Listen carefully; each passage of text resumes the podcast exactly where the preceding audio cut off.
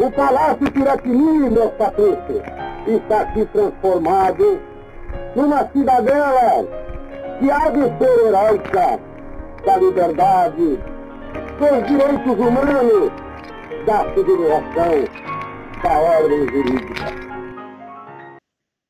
Olá a todos, aqui quem fala é Paula Roberta e hoje eu apresento o episódio 9 do podcast da JS de Minas Gerais, Rosa do Cerrado. No último episódio, discutimos sobre pobreza e ações sociais, e hoje nós temos como tema atentados contra a democracia e resistências. A gente vai fazer uma retomada histórica do assunto, focados mais no Brasil, falar do golpe de 64, da campanha da legalidade e um pouquinho do nosso momento atual. Para debater o assunto, eu vou ter o prazer de conversar hoje com a Lara Alves de Lima, que é advogada, pesquisadora, secretária-geral da JS de Goiás e vice-presidente da Secretaria do Movimento Negro do PDT de Goiânia, é, Vita Straub, que é estudante de Economia da UFRJ, vice-presidente da UNE e militante do Movimento Reinventar, e também o Douglas Duarte, que é secretário da JS no Rio Grande do Sul e estudante de jornalismo da UFPEL. Vou começar com a Lara. Você poderia falar um pouquinho a respeito de atentados sobre a democracia, do que, que a gente está falando, assim? Dar um contexto para iniciar nosso assunto? Obrigada, Paula. É, boa noite, gente, nossos queridos aí que estão ouvindo o podcast. Vitor, Douglas, boa noite também. É, então, gente, uh, para a gente entrar nessa discussão de conjuntura política atual, é sempre bom a gente dar uma olhada para o passado, para que a gente entenda como as coisas acontecem, né, aqui no Brasil e no mundo também porque como meu pai, que é historiador, costuma brincar, a, a história ela é na verdade uma roda e a gente observa que ciclos eles acontecem e voltam a acontecer de tempos em tempos. Então, para que a gente possa entender aí toda essa conjuntura nacional é, atual, a gente precisa dar uma olhadinha aí para o que aconteceu há alguns anos atrás, quando nós, né, Brasil e mundo, estávamos aí passando por ataques também à democracia e às instituições democráticas é, ao redor do mundo.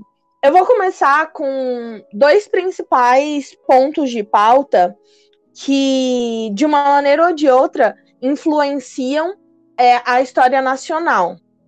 É preciso a gente lembrar na conjuntura internacional, nós tivemos dois grandes movimentos é, de uma direita bastante radical é, que aconteceram na década de 20 e de 30 até meados de 40, 45, que foram fascismo na Itália, né, liderado por Benito Mussolini, é, e o nazismo na Alemanha, liderado aí por Hitler, né?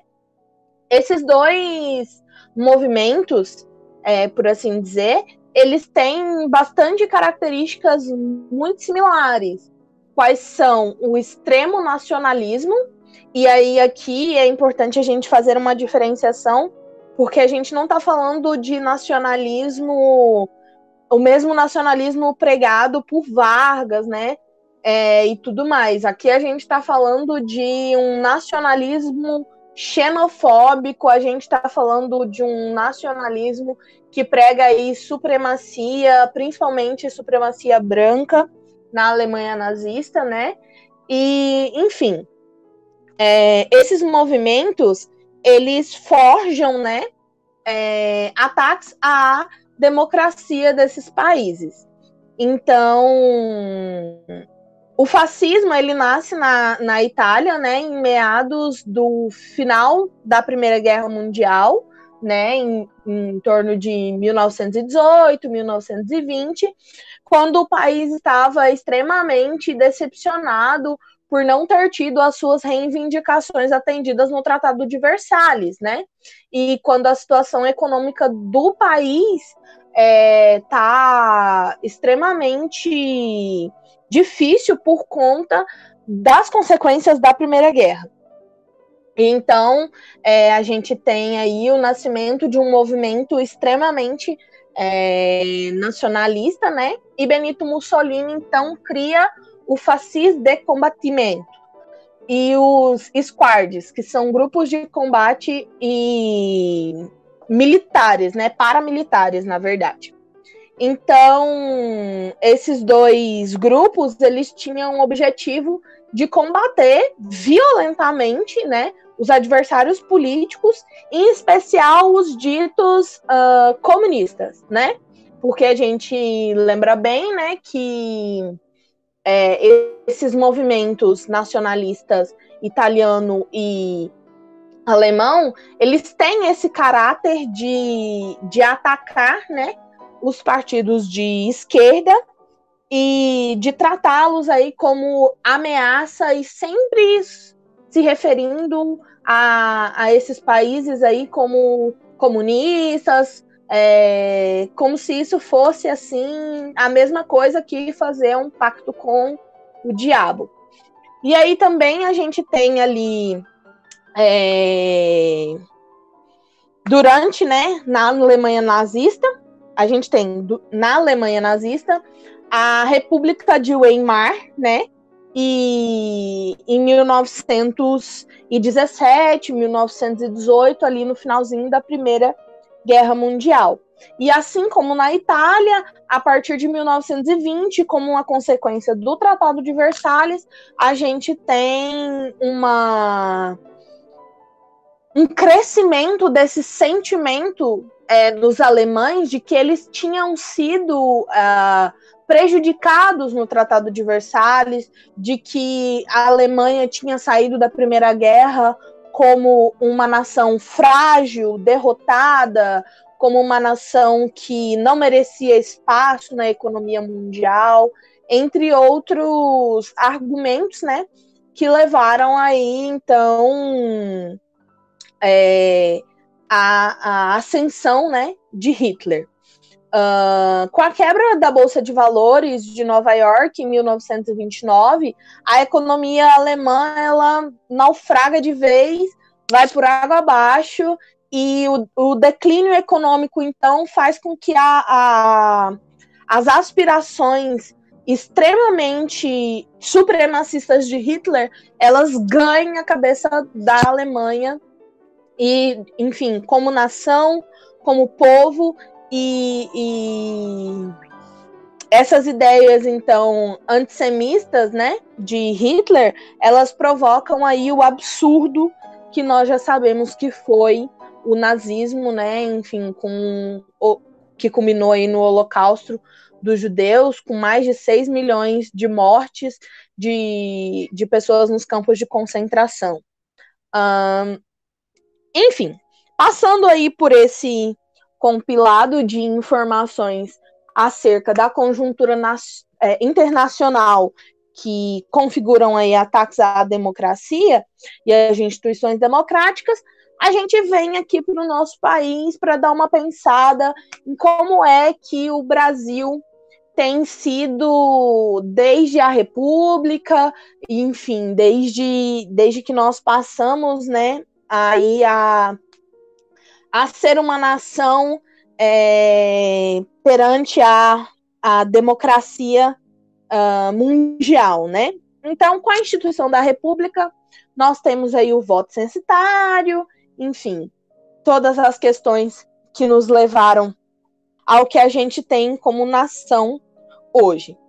Eu não vou me alongar muito no que temos para dizer e vou focar exatamente nos três pontos que eu acho que marcam a história do Brasil como sendo ataques à democracia. Então vamos lá. A gente tem um cenário, a gente tem um primeiro cenário que é um cenário é, datado aí da década de 60. Assim como o segundo cenário, vocês já devem estar ligando uma coisa com a outra. Então, o primeiro cenário que a gente tem é o ano de 1961, com a renúncia do, do então eleito presidente Jango. Ah, não, não se sabe, né? A historiografia tradicional afirma que não se sabe a, o real motivo por qual Jango teria é, renunciado à presidência da República. E a gente tinha, então, João Goulart, né, vice-presidente eleito, que estava em uma missão é, diplomática, em uma viagem diplomática à, à China, porque nós, como nação soberana, tentávamos aí restabelecer o nosso é, comércio com os chineses e em razão da crescente economia da China à época, né? Tanto crescente que hoje nós temos aí China como uma das potências econômicas mundiais. Vice-presidente eleito também, porque na época nós votávamos tanto para presidente quanto para vice-presidente em, em é, não numa mesma chapa, mas votávamos separadamente em cada um deles. E então o nosso vice-presidente estava na China.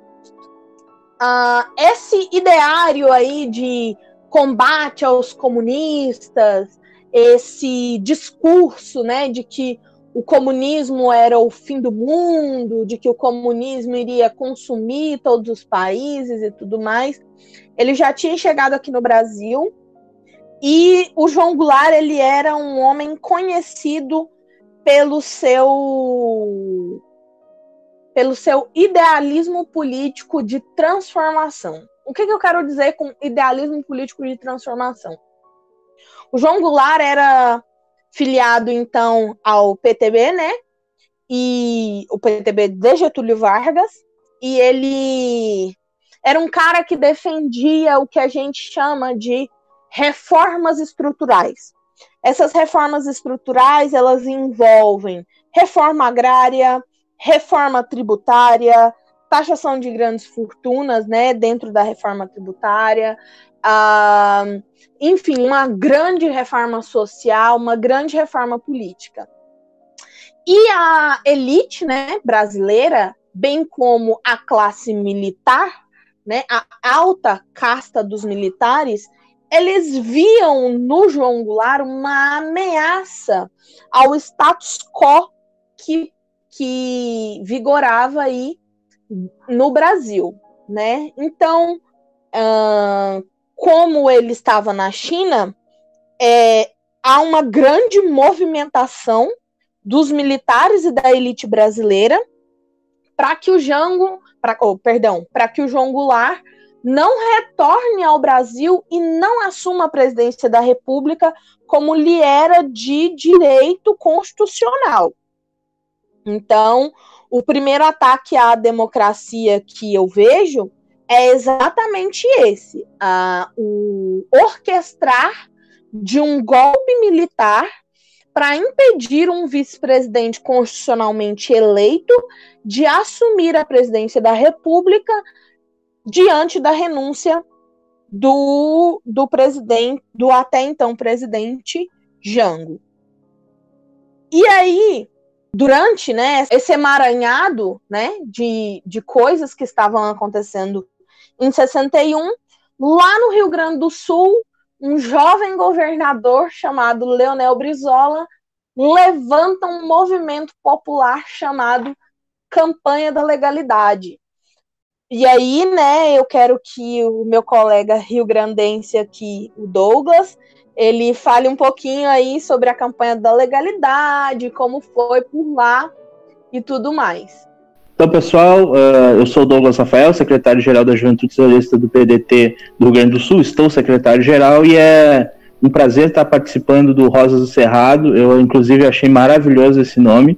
Uh, queria parabenizar o pessoal, a boa turma de Minas aí, que está tocando esse projeto, que é importante, a gente tem que disputar uh, esses novos espaços e eu fico fui uh, muito sensibilizado assim fiquei muito agradecido por essa parte de falar justamente da campanha da legalidade em um podcast que para mim é o renascimento a reinvenção do rádio né? Eu que tenho uma ligação muito afetiva com o rádio uh, especialmente com o rádio jornalístico Uh, sou estudante de jornalismo na Universidade Federal de Pelotas e escolhi o jornalismo por causa uh, do meu hábito de ouvir rádio. E o rádio tem um papel central nessa história que a gente vai falar, mas ela começa um pouquinho antes, obviamente, uh, como já foi citado antes, quando uh, se prepara para fazer essa resistência o governador, o jovem governador Leonel Brizola. O Leonel, Leonel de Moura Brizola, como não é novidade para nós trabalhistas, uh, é o expoente máximo do, do, nosso partido, do trabalhismo brasileiro, e ele nasceu em Carazinho, no dia 22 de janeiro de 1922, Uh, ele era engenheiro civil e antes disso ele já tinha sido deputado estadual, federal e naquele e prefeito de Porto Alegre, onde ele tinha se notabilizado uh, com alguns feitos como a construção, como sendo uma, uma das primeiras cidades do Brasil, se não me engano a primeira a ter como meta uh, que todas as crianças de, em idade de escola estivessem na escola, meta que alçou ele a candidatura de governador do estado, vitoriosa, porque ele conseguiu uh, alcançar essa, esse objetivo tão nobre e que ele também prometeu para o Rio Grande do Sul e que ele fez, espalhou pelo estado as brisoletas e tal. O, além disso, é importante a gente citar para o nosso contexto aqui, para o público menos afeito uh, às questões do trabalhismo, que o Brizola era cunhado do Jango. Então, uh, nisso da campanha da legalidade, tem também um, tem também um fator importante que é essa relação pessoal uh, dos dois. Uh, o Brizola, naquele momento, quando se ensaiava uh, o golpe, quando alguns setores militares no, no Brasil se preparavam para essa primeira tentativa de golpe, uh, o Brizola já buscou contato com militares também do alto escalão. ao contrário de boa parte da esquerda que rejeita uh, as Forças Armadas, o Brizola sempre entendeu o papel estratégico das Forças Armadas e ele tinha muita relação. E naquela época era muito comum uh, que existissem militares legalistas, uh, social-democratas e até socialistas e alguns comunistas. É disso, por exemplo, que resulta também a Revolução de 30. É, é, é central o papel dessas forças militares. e o Brizola tinha uma relação especial com o Marechal Henrique Teixeira Lott, né? que tinha sido candidato a presidente na chapa do Jango, uh, que foi derrotada pelo Jango Quadros, e o Marechal Lott, contatado pelo Brizola, ele uh, distribui a nação manifesto apoiando a posse do Jango. Isso, ao final do, do, do dia 25, apoiado por generais coronéis, uh, eles estavam alocados em cargo estratégico no estado do Rio Grande do Sul, já surgiam na capital gaúcha as primeiras manifestações em defesa do movimento liderado pelo governador Brizola é disso assim que, uh, como eu falava antes, surge esse papel estratégico do rádio, do rádio porque era importante para o Brizola conseguir acusar o que estava acontecendo e se comunicar não só com o Estado do Rio Grande do Sul para organizar a resistência no Estado, mas como no Brasil todo. E ele fez isso uh, através da, dos equipamentos da Rádio Guaíba. Uh, as forças militares golpistas já haviam fechado algumas algumas emissoras, mas o Brizola, com o apoio da, da Brigada Militar aqui no Rio Grande do Sul, uh, conseguiu uh, pegar os, os, equipamentos da Rádio Guaíba, serem transferidos para os porões do Palácio do Piratini, onde é montado um estúdio que é vigiado por cerca de 200 homens da Brigada Militar. A Brigada Militar teve um papel central nisso, eles eram muito leais ao governador Leonel Brizola. E o Brizola, a partir de então, isso lá no dia 27, eh, ele passa a discursar Uh, e esses discursos eram transmitidos pela Guaíba e começaram a ser retransmitidos por outras emissoras do interior, e aí então conseguindo esse objetivo que era cruzar as fronteiras do Estado uh, através das ondas curtas e uh, sendo reproduzidos por outras rádios em outros locais do Brasil. E foi assim que nasceu então aquilo que a gente chamou de rede da legalidade, que era essa rede de rádios interligadas, reproduzindo diariamente, 24 horas por dia, discursos de lideranças políticas e tal, do Brasil todo, para que se resistisse à tentativa de golpe e que se desse a posse do presidente Jango, presidente constitucionalmente eleito. E assim, convocados através do rádio, já boa parte da população nesse momento já estava se aglomerando nos arredores do Palácio Piratini. Aqui é interessante citar uma fala do Brizola, né? que ele diz o seguinte: o governo do Estado do Rio Grande do Sul cumpre o dever de assumir o papel que lhe, que lhe cabe nessa hora grave da vida do país. Cumpre-nos reafirmar nossa inalterável posição do lado da legalidade constitucional. constitucional. Não pactuaremos com golpes ou violências contra a ordem constitucional e contra as liberdades públicas. Uh, se o atual re regime não satisfaz em muitos de seus aspectos, desejamos o seu aprimoramento, não sua supressão, o que repre representaria uma regressão e o obscurantismo. Aí já tem esse caráter uh, muito forte do Brizola da, da questão de ser constitucionalista, né, de ser uh, um legalista, de ser alguém defensor da Constituição e da normalidade democrática, né. O Brizola de uma forma muito rígida dizendo, olha, se o modelo não é, não é o que nós queremos, não é perfeito, vamos aprimorá-lo e não uh, derrubá-lo, não uh, subtraí-lo, subtrair o direito das liberdades individuais, da democracia em si. É, é, nesse ponto é importante a gente ressaltar que, de fato, os militares golpistas estavam, sim, muito dispostos à violência. Assim, uh, eles já, já tinham avisado do Brizola da possibilidade de atacar e de bombardear o, o Palácio Piratini. E o Brizola, sabendo disso, uh, mobilizou a brigada e ordenou a distribuição de armas também à população. Isso ocorreu não só em Porto Alegre, mas em outros lugares do estado. Eu aqui em Pelotas, por exemplo, sei de relatos uh, e tem algumas teses, inclusive de alguns amigos, uh, alguns estudos de alguns amigos da nossa juventude do PDT aqui no Rio Grande do Sul, dentre eles eu cito uh, o, o, historiador Everton Otazu, inclusive o, o, nosso professor aqui da Universidade Federal, Edgar Gandra, que falam sobre a distribuição de armas aqui em Pelotas e em Rio Grande também, para essa defesa da, da Constituição e da legalidade. Nesse dia, já no dia 28 de agosto, a população que estava de prontidão em frente à sede do governo uh, caminhar em direção aos militares que, que ameaçavam atacar o, o Palácio Piratini.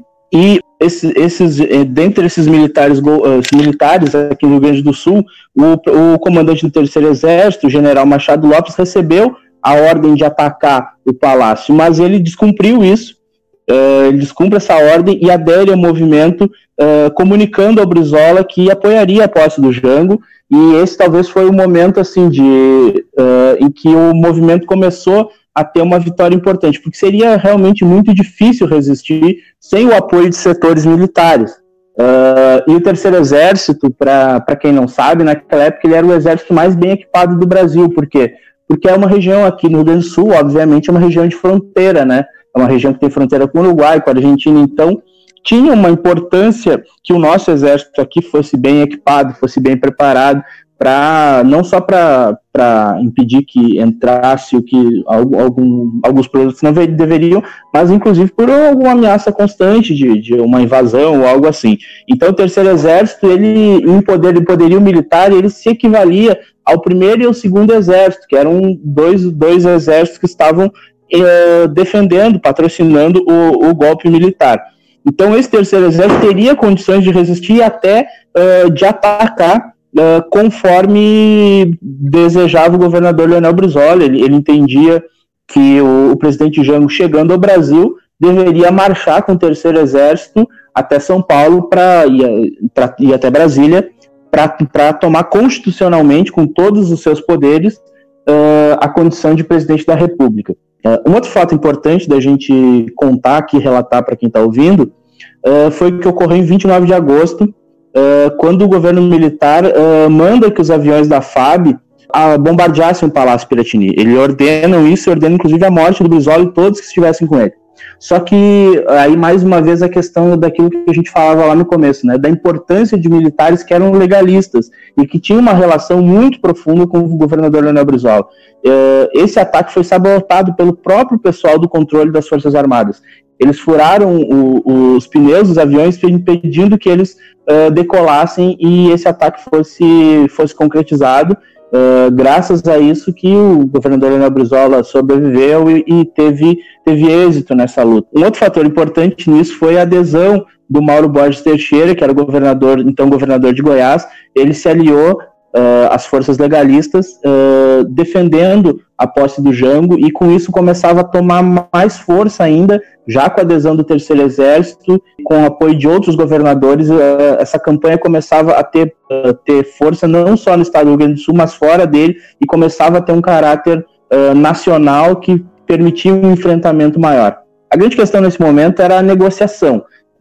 os militares golpistas não queriam uh, uma derrota completa, eles não queriam permitir que o Jango, por toda aquela conjuntura, por todas aquelas maluquices, né, a gente vivia um, um contexto de Guerra Fria, uh, então se existia um certo medo do, do comunismo, assim, o Jango nunca foi comunista, ao contrário, era um, era um social-democrata, um socialista, então existia esse medo, esse receio de que o presidente Jango fosse implantar no Brasil uma ditadura comunista, alguma coisa desse, desse tipo.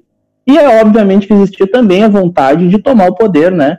As forças de direita não, também reacionárias não queriam, uh, a UDN especialmente, não queria entregar o poder assim para um herdeiro do presidente Vargas, né?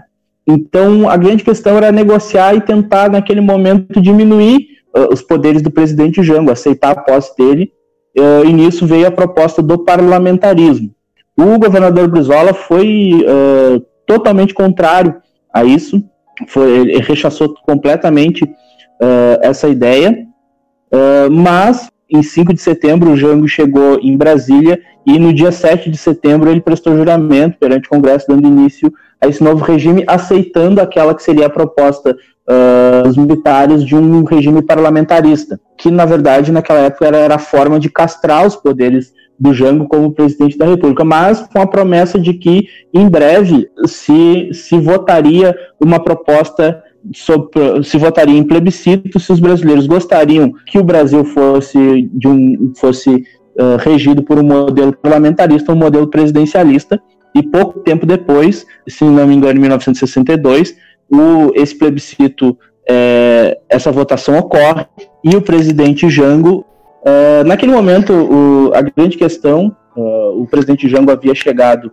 via Uruguai em Porto Alegre no dia 1 de setembro de 1961, e já naquele momento já se falava em negociações em Brasília, e os militares uh, golpistas não queriam uma derrota completa, então eles queriam impedir que o presidente Jango assumisse com todos os seus poderes constitucionais como presidente da República.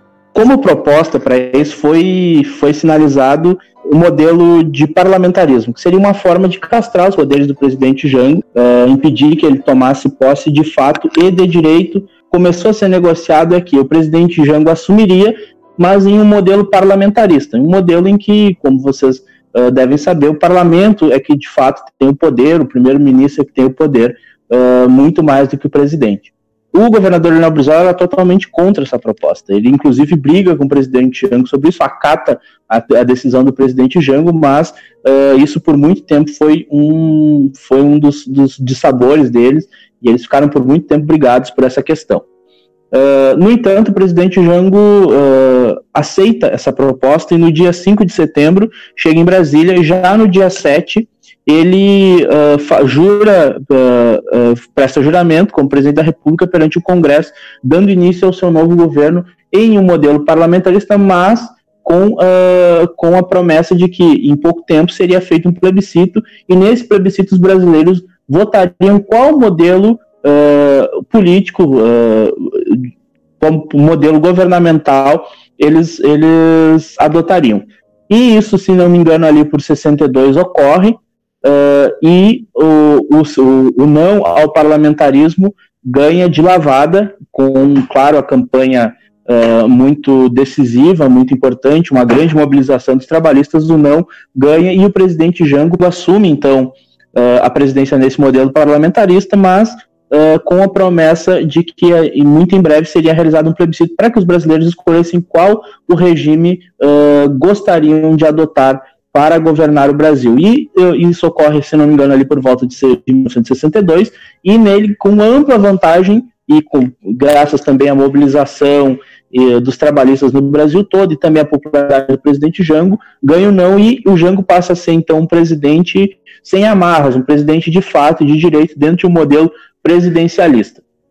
Só que o Brasil vivia um, uma série de problemas, problemas históricos também, mas agravados por outros governos anteriores, dentre eles problemas econômicos, enfim, o Brasil tinha muitos gargalos para se desenvolver, uh, questões de, que iam desde a indústria de uma industrialização muito precária, uh, até a questão da dívida externa, a questão uh, da, do capital estrangeiro dentro do Brasil, e como proposta isso, como alternativa para esses problemas, um, um, o governo Jango, enfim, auxiliado por grandes grandes uh, militantes, grandes políticos, grandes intelectuais formula um conjunto de propostas uh, que foram chamadas de reformas de base.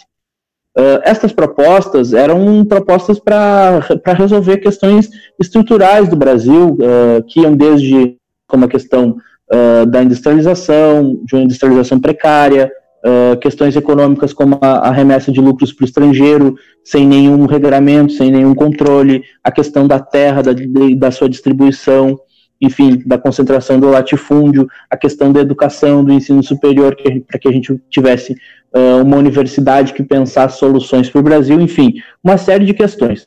Como, como solução para essas questões surgem então as reformas de base, né? Dentre elas estavam a reforma agrária, uh, a reforma educacional, a reforma tributária, enfim, para a gente ter um, uma tributação progressiva, Uh, a questão, e aí acho que a questão mais central que impulsiona uh, o golpe de 1964, uh, ah, que é a, a, lei de remessa de lucros, que é a lei que limitava os lucros de empresas estrangeiras para fora do país. Uh, aliás, nesse ponto acho que é importante a gente dizer, existiam duas questões que assombravam as elites. a, elite a, elite brasileira se assombrava com a possibilidade da reforma agrária, que era uma reforma super moderada, enfim, mas enfim, era uma reforma e a elite brasileira uh, como todos nós sabemos, é uma das mais horríveis, para não dizer outra coisa, do mundo, e ela abominava qualquer possibilidade de distribuição dos seus latifúndios, e essa talvez foi o grande, o, o grande catalisador uh, das mobilizações da elite brasileira. Da elite estrangeira, uh, aqui realmente é a lei de remessa de lucros. Por quê? Porque atingia diretamente uh, as suas empresas e tudo mais. Nesse sentido, o governador Leonel Brizola era um dos mais visados já pelos Estados Unidos, era uma das figuras que tinha um monitoramento, a gente foi saber isso muito depois, uh, direto uh, das agências de, de espionagem norte-americanas, enfim, de segurança norte-americanas. Uh, por quê? Porque o Brizola participou de dois episódios uh, importantes na história do Rio Grande do Sul uh, e que envolvem, inclusive, algumas coisas que são patrimônio do nosso estado, alguns já dilapidados hoje, mas outros ainda presentes, como é a CE, a Companhia Estadual de Energia Elétrica, que ainda existe, mas já foi em grande medida privatizada.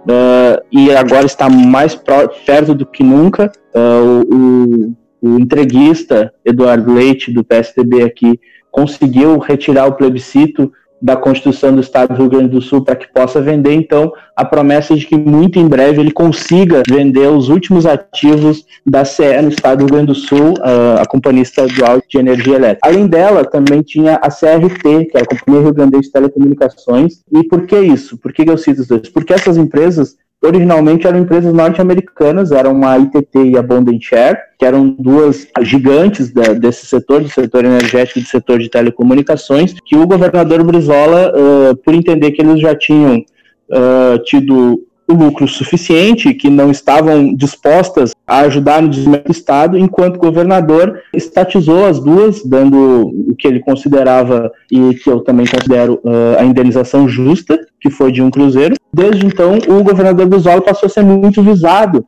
uh, por essas forças estrangeiras e, de fato, ele teve um papel, uh, nesse período das reformas de base, um papel de agitador mesmo, assim ele, Miguel Arraes, uh, Francisco Julião, uh, o próprio Luiz Carlos Prestes tinham, desempenharam um papel de pressionar o governo a reformas e, enfim, a propostas mais radicais, uh, e isso de fato assustou a classe média. Assustou alguns setores, setores historicamente reacionários, enfim, como, como a Igreja Católica, enfim, todos esses motivados por questões das elites, por medo de se perder o seu privilégio, mas também uh, assustados, muitos setores, especialmente da classe média, assustados por esse perigo do que do tal comunismo que se aventava. Uh, mas mas o, o, governo Jango não recuou, e apesar de tentar por, por muito tempo encontrar soluções uh, de diálogo com esses setores, acabou que uh, em 1964, pouco depois do famoso comício da Central do Brasil, em que se reuniram uh, milhares de pessoas para ouvir discursos de vários oradores, dentre eles o próprio presidente Jango, em que ele apresenta esse conjunto de reformas e diz que eles serão votadas em breve. Acaba que, em 1 de abril de 1964, ou 31 de março. O Brizola gostava de dizer que era 1 de abril, porque os, os militares não gostavam dessa data por ser o dia da mentira. Os, os tanques vão para as ruas, se, se dá o golpe que durou 21 anos depois, aquele dia que acabou durando, durando 21 anos. Mas sobre essa parte, quem vai nos ajudar é o Vitor Straub, que vai contar para vocês bem melhor essa história do que eu contei até aqui. Continuando o que o meu companheiro é, Douglas falou da campanha, dessa movimentação popular pela campanha da legalidade, né? É, a gente tem um episódio, né, muito importante, é, logo depois, que é o golpe de 64. É muito importante afirmar, e aí eu vou fazer um resgate um pouco das falas, tanto do Douglas quanto da, da, da Lara. Esse golpe de 64, ele não é um golpe de 64, né? Ele é um golpe que inicia em 54, há pelo menos 10 anos antes. É. E tem historiadores que afirmam que esse golpe começou em 45. Mas é uma grande discussão. Por quê? Porque a partir dos anos 30, né, a partir de, de sucessivos governos, aí eu posso citar o primeiro, o segundo governo Vargas, é, o governo JK, é, Jango, é, a partir de uma movimentação não só é, política, mas também social em torno de, de, da modernização do país, de uma agenda de país que emancipasse o povo brasileiro, que, que tirasse as amarras da dependência internacional, a gente começa a ver uma movimentação das classes dominantes sempre em travar essa agenda, né? E isso se materializou naquela época, politicamente, principalmente por um partido político, não sei se todo mundo conhece, chamado UDN. A UDN, não sei se todo mundo conhece, ela ela era a direita materializada, né? Uma direita e é importante a gente bater até um papo sobre isso, porque a UDN, o espírito denista, embora o partido tenha acabado ali é, na ditadura militar, foi um partido, é um partido, é um sentimento, é uma expressão ideológica, é uma expressão política da classe dominante que a gente, a gente vê, a gente detecta no cenário político até hoje, né? É, e por que começou em, em 54? Porque quando com o suicídio do Vargas, a gente, para pelo menos para nós trabalhistas, né, fica evidente que aquele modelo, né, de país, aquela agenda de emancipação popular, é, de juntar o empresariado nacional, né, a chamada burguesia nacional e os trabalhadores, colocando, valorizando o trabalho, uma agenda de industrialização, isso começa a incomodar parte da classe dominante colonizada, né? Ou, ou como chamam alguns teóricos trabalhistas ali já no, nos anos 70, a classe dominante dominada. Né? Por que, que é uma classe dominante dominada? Porque é uma classe dominante que está extremamente colonizada né, pelos países centrais. Né? É uma classe dominante que, de um país né, como o nosso, que está na periferia do capitalismo, e é uma classe dominante que é dominada porque ela não se vê como nacional, né? Como o Darcy Ribeiro falava. Ela, ela se vê, né? Ela tenta se buscar como descendente dos colonizadores. Então ela não se identifica como nacional. E ela é uma essa parte dessa classe dominante, ela é facilmente cooptada pelo imperialismo, principalmente o imperialismo estadunidense, que era o imperialismo que estava ali já acompanhando a América Latina desde os, do pós-guerra. E aí a gente começa a ver que essa classe dominante dominada, aliada ao imperialismo norte-americano, aos interesses internacionais, é, ela, ela começa a fazer pressão a, a começa a e começa a fazer uma, uma, uma campanha é, duríssima contra o Vargas já em 54. E eu estou fazendo essa retomada histórica porque os mesmos ataques que o Vargas sofreu em 54, o Jango ele sofre em 64, né? Os ataques e aí você, a gente começa começa a perceber as semelhanças até com os dias de hoje é quando quando essa direita expressa essa classe dominante, né, que está é, presente na política pela UDN, que está presente no empresariado, e aí eu posso citar parte daquele empresariado paulista, que está presente também é, na, no, no judiciário, que está presente também né, nas Forças Armadas, essa classe dominante começa a colocar um discurso, uma narrativa de Vargas de que ele estava fundado na corrupção, no mar de lama, que aquele governo não prestava. E tinha uma figura naquela época, que inclusive é uma figura é, importantíssima para o golpe de 64, que se chama Carlos Lacerda, né? que foi um governador aqui, né, da Guanabara, da onde eu moro, do Rio de Janeiro. Ele era um jornalista que foi que foi importantíssimo para a derrubada do Vargas, né? Para o suicídio do Vargas, esse processo político que terminou no suicídio do Vargas, e também para o golpe de 64. E, esse, e, e tudo indica que essa classe dominante ela começa a se, se estruturar, se organizar para dar o golpe em 54, para travar esse processo de emancipação do povo brasileiro. É muito importante a gente falar isso. Né? E o Vargas ele adia esse golpe com seu suicídio, dando a sua vida, o seu sangue pelo povo brasileiro. E, a carta, e eu recomendo todo mundo que está escutando agora a dar uma olhada num documento chamado Carta Testamento do Vargas, que é um retrato do Brasil, da história do Brasil. É um retrato fala do imperialismo que esse país sofre, da história sofrida desse povo e as dificuldades de emancipar o nosso país. Por isso eu recomendo a todo mundo que está ouvindo olhar a Carta de Testamento. É um documento que parece que foi escrito ontem. Foi escrito nessa tarde de hoje. É, e aí o Vargas ele adia esse processo. Depois eles tentam essa classe dominante, né, com vários braços, vários tentáculos. Eles tentam também ali é, na década de 50 ainda, logo depois do suicídio Vargas, com a entrada do, do próprio Getúlio, que tem até um, um, projeto de desenvolvimento, mas é um projeto tímido, né? É dentro dos marcos do capitalismo, é um, é um projeto até meio elitista, né? Com características elitistas, é alinhado, né? Com as diretrizes norte-americanas, estadunidenses, é, mas eles tentam também ensaiar com o, pró, o, o, com o Juscelino um golpe, né? Que o Juscelino desarma, né?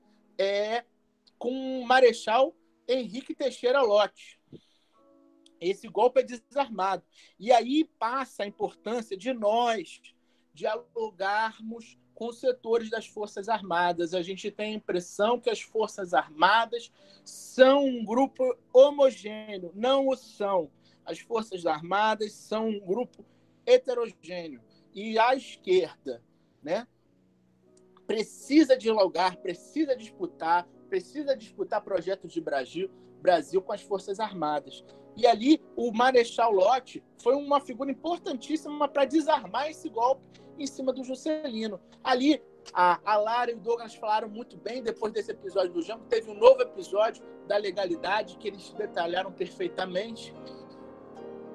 E em 64 não teve jeito, porque após o plebiscito, o Jango ele começa a tomar força popular, a ganhar adesão de vários movimentos sociais, de setores populares em torno de uma agenda de Brasil.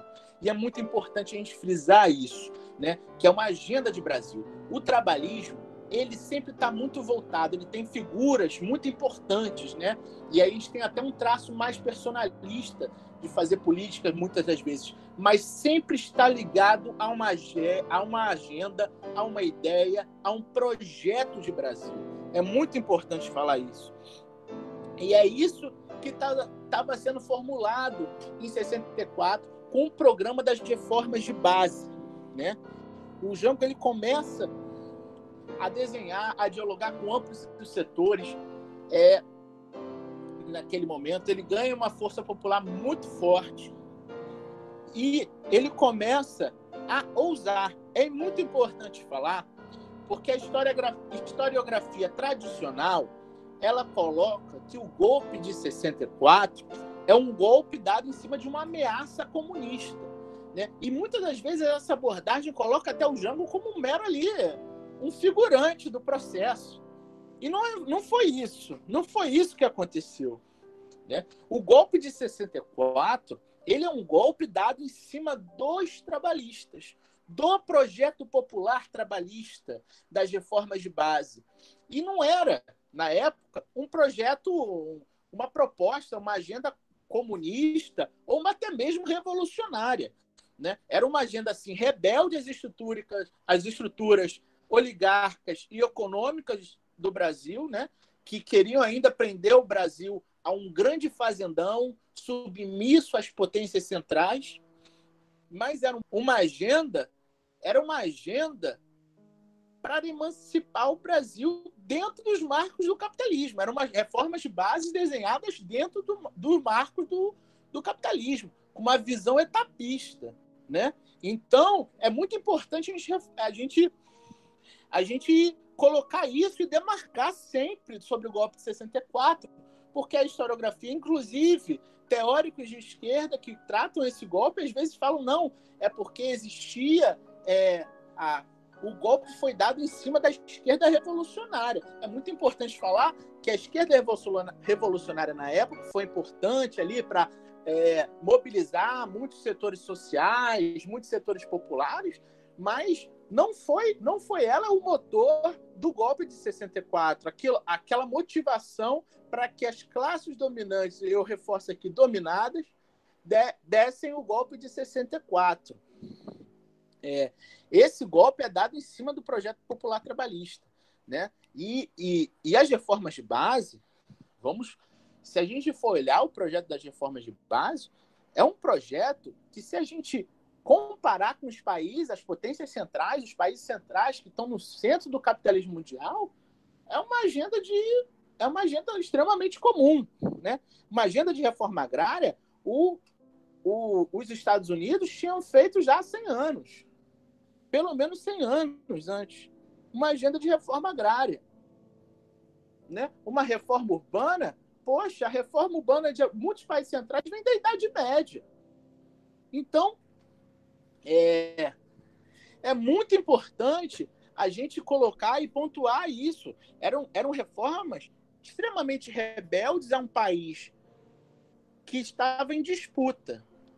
Né? Extremamente um país que estava acostumado, antes da década de 30, a ser um grande fazendão, sem identidade nacional, sem, sem uma democracia que incluísse a população pobre, as mulheres, os negros, né?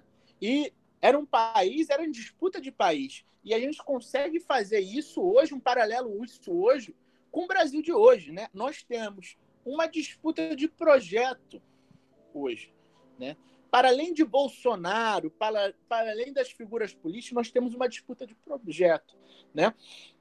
E é o o, se eu não me engano, o Barbosa Lima, ele, ele, ele falou uma vez o seguinte, e aí eu vou lembrar vocês, ele tem uma citação muito famosa. No, no Brasil, nós temos dois partidos, né? o Partido de Tiradentes e o, parqui, e o Partido de Silvério dos Reis. Né?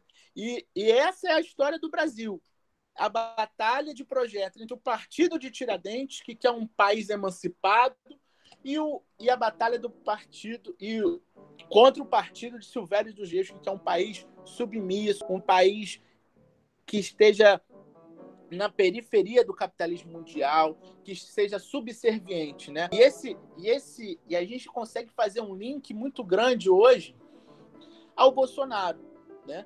E curiosamente, e eu acho que não digo que seja uma coincidência, o Bolsonaro é um fantoche dos militares. E os militares foram, uma, foram uma, uma, um setor muito importante para o golpe de 64. Foi uma ditadura civil-militar, sendo os operadores militares. Hoje a gente consegue fazer um paralelo. Os operadores da classe dominante, dominada no Brasil hoje, são também os militares.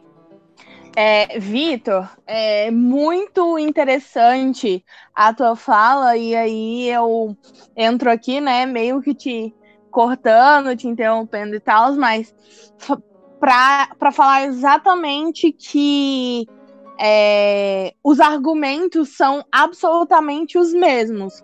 É, se a gente a gente percebe, né, com, com a análise do que o Vitor trouxe, também do que o Douglas falou sobre a campanha da legalidade, que o Brasil, é, assim como eu disse no início, ele está revivendo um ciclo que ele já viveu na década de 60.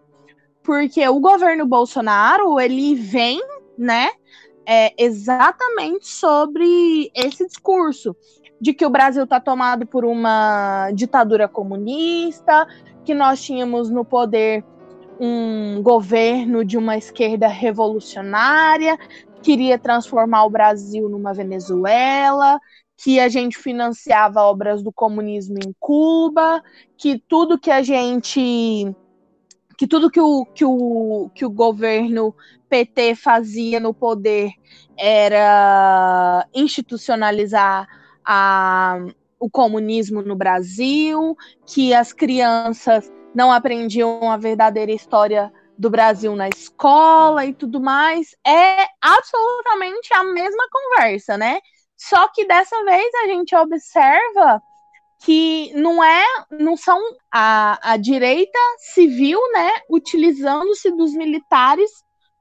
Agora a bola inverteu, né? É, na verdade, os militares se usando do mesmo discurso e se apropriando da, dessa uh, elite dominante dominada, como você bem colocou, né?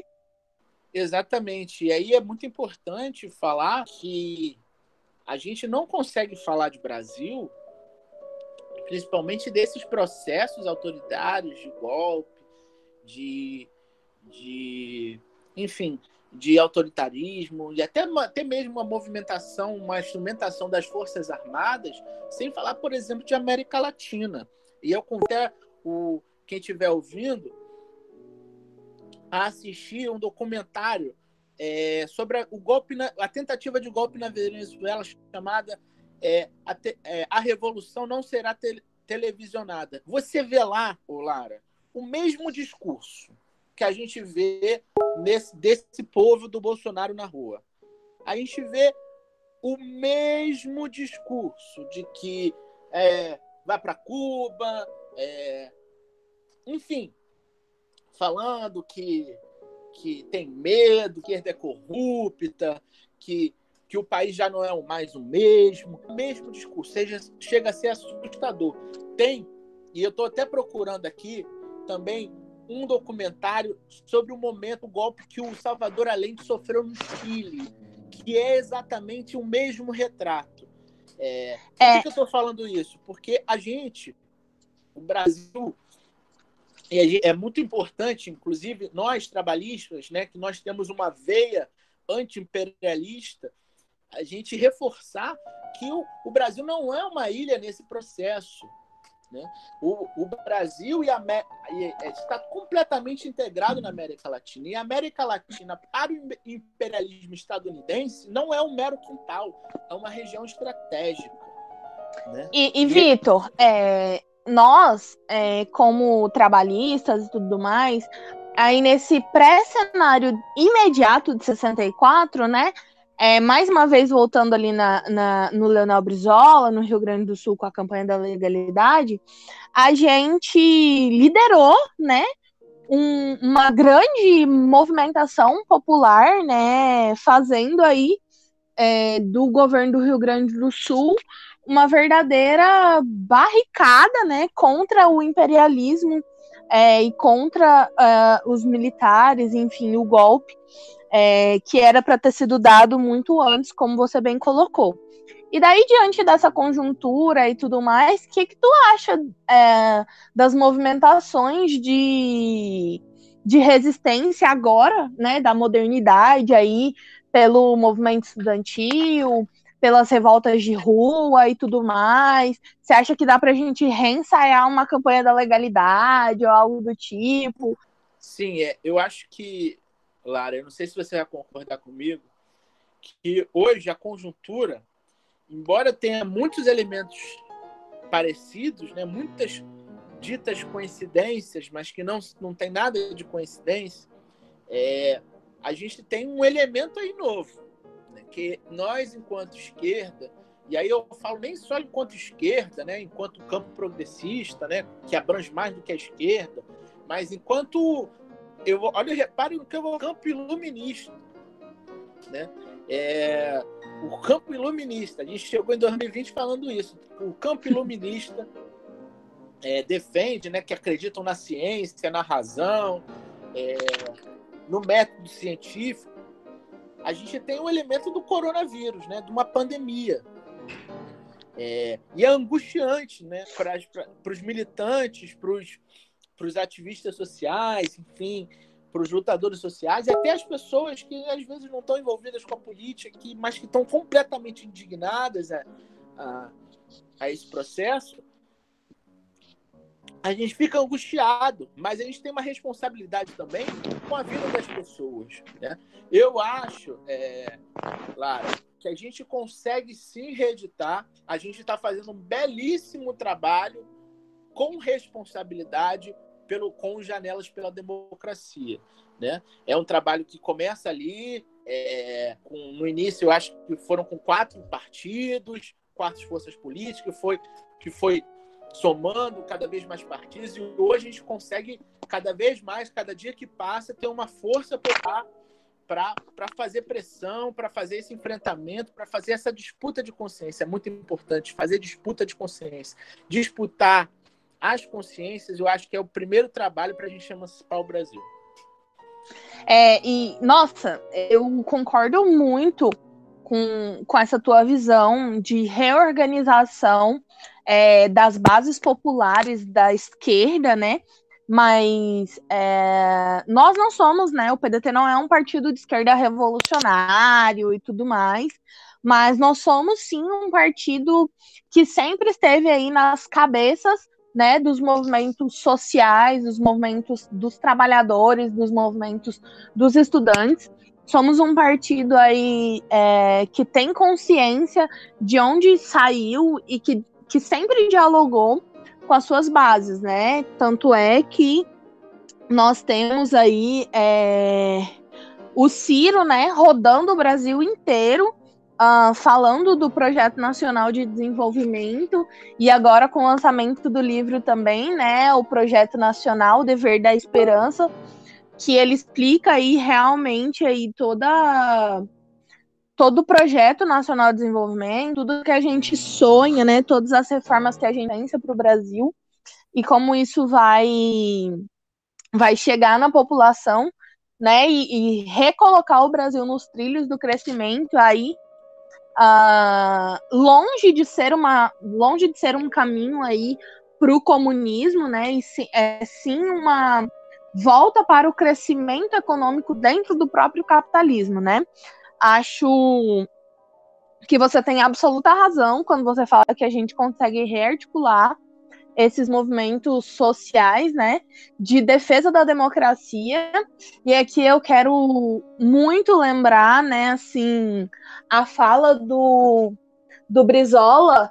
O Brizola uh, disse que os nossos caminhos são pacíficos, os nossos métodos são democráticos, mas se intentam nos impedir, só Deus sabe a nossa obstinação. Então, eu super acho que a gente consegue reativar as nossas bases populares uh, contra esse governo aí que tem flertado uh, de maneira muito intensa com bases autoritaristas e antidemocráticas, né? A gente vê aí um governo que apoia descaradamente uma milícia uh, armada, né? que são os ditos aí 300 do Brasil, mas que não passam, como a mídia diz, de 30 pessoas que estavam acampadas aí no, na esplanada dos ministérios lá no DF.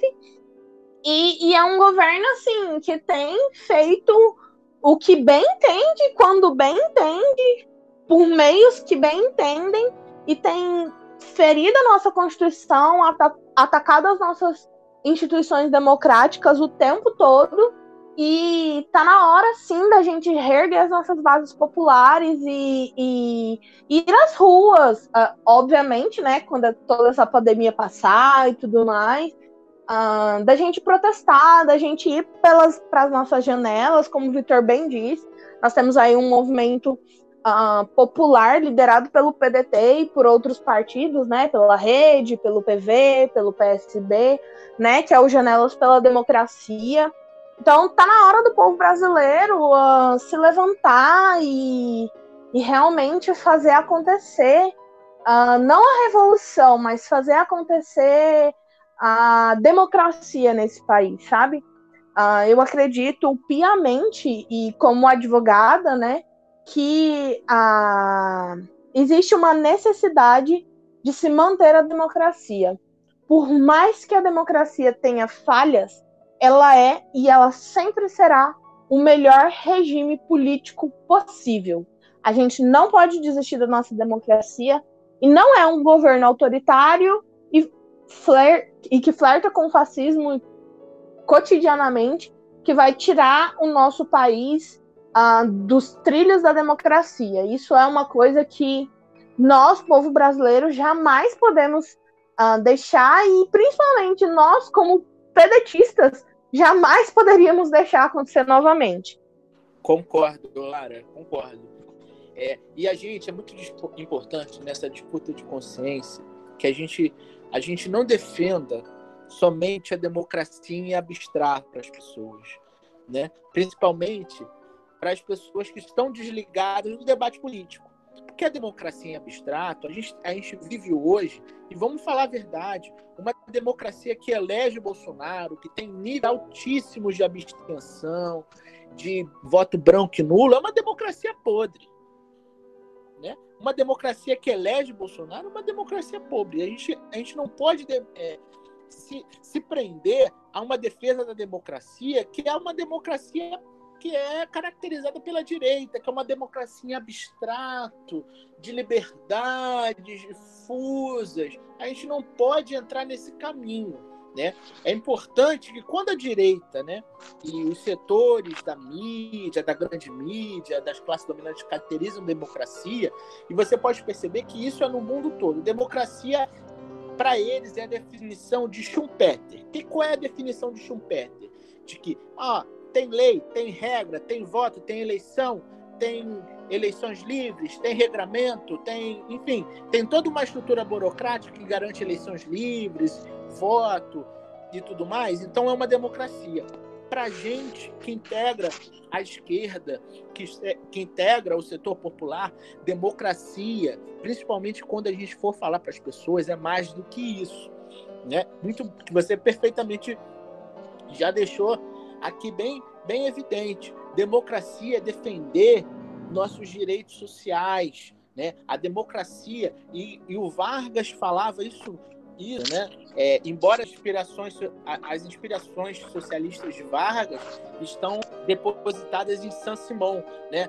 Que é o dito socialismo top, mas é, ele fala de uma demo, é necessário uma democracia socialista, uma democracia que garanta direitos, que garanta é, que as pessoas tenham dignidade, né? Democracia é, não é meramente a pessoa poder votar, é a pessoa confiar que a política é um meio de transformação, é uma democracia que garanta dignidade para, para o povo, né?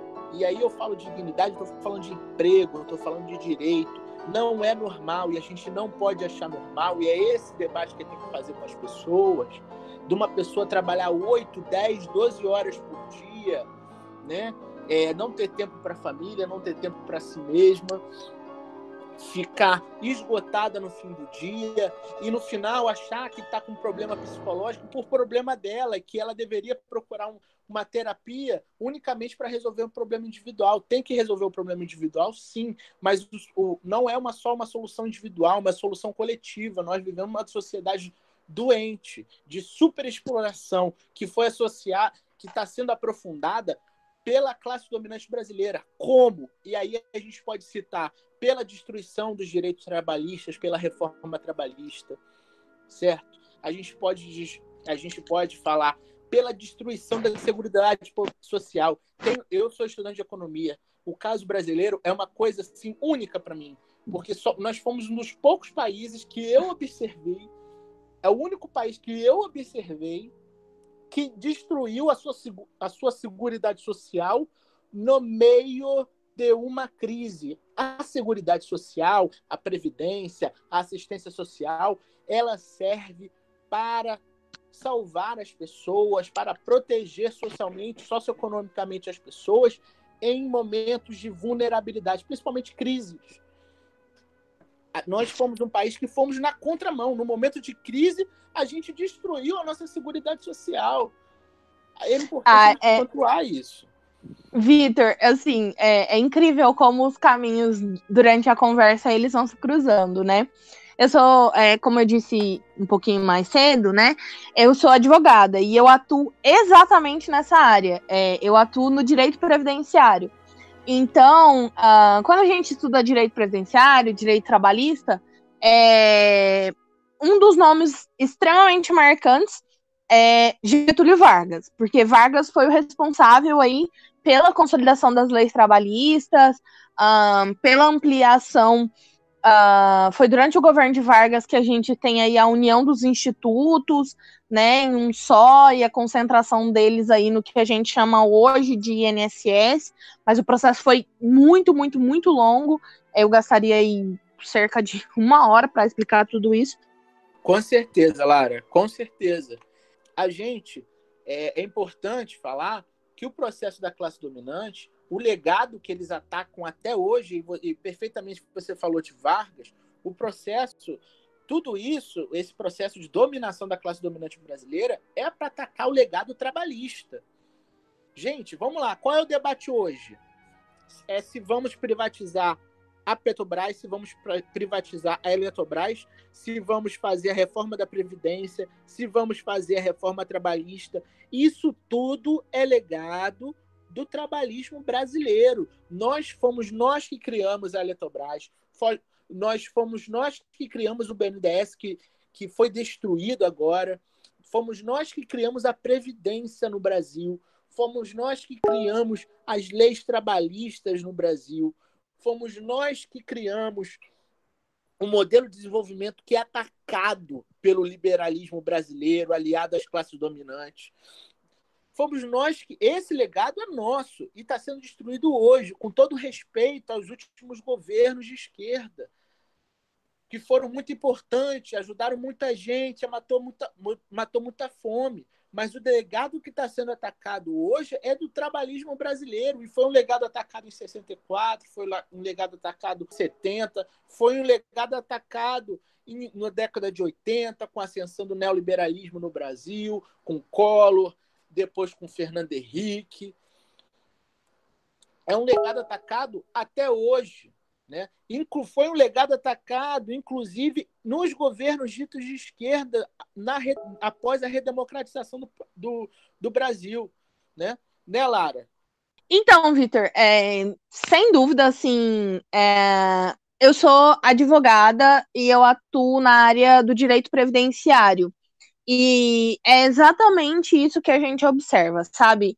Ah, como você bem disse, previdência e assistência social a Seguridade Social como um todo, na verdade, ela serve para assegurar o trabalhador em momentos de crise, né? E a gente viu uh, os direitos trabalhistas e os direitos de previdência social do brasileiro sendo retirados, primeiro num governo uh, dito, né, de esquerda, né, que a, a, discussão de reforma trabalhista começou lá no governo Dilma e culminou no, no governo Temer. E agora também no governo Bolsonaro a gente tem aí a reforma da Previdência que findou as expectativas de aposentadoria da próxima geração. Então, assim, a gente vê que o nosso legado, né, o legado de Vargas, o legado do cara que institucionalizou e consolidou as leis trabalhistas no Brasil, ele está sendo jogado no, no vaso sanitário e dada a descarga. É isso que o governo Bolsonaro tem feito com o nosso legado trabalhista, é isso que o governo Bolsonaro tem feito com os direitos do povo, e, enfim, eu acho que isso é lastimável, sabe? Assim, infelizmente, a gente tem um, um, o atual presidente da República, né, que, que tem uma agenda muito mais uh, neoliberal do que a, as últimas agendas, né, dos, dos governos que se diziam de esquerda, mas tinham uma agenda econômica neoliberal. E, enfim, acho que, que esse governo ele tem se mostrado aí um governo que não se preocupa com o povo em todos os aspectos essenciais da vida. Prova disso é como esse governo tem lidado aí com a pandemia da Covid-19. Nós vamos encerrando esse episódio por aqui. É, embora esse assunto também inspire sempre muitos outros debates, é, eu queria agradecer muito a Lara, ao Vitor, ao Douglas pelas contribuições, pela conversa de hoje. E também agradecer aos ouvintes que estão acompanhando a gente. É, como eu sempre falo, acompanhe a gente nas redes, segue a gente. Os links estão aqui na, na descrição do nosso podcast. Então é isso. Nós ficamos por aqui hoje e até a próxima. Atenção, povo de Porto. Atenção, Rio Grande do Sul. Atenção, Brasil. Atenção, meus patrícios, democratas e independentes de todo o Brasil.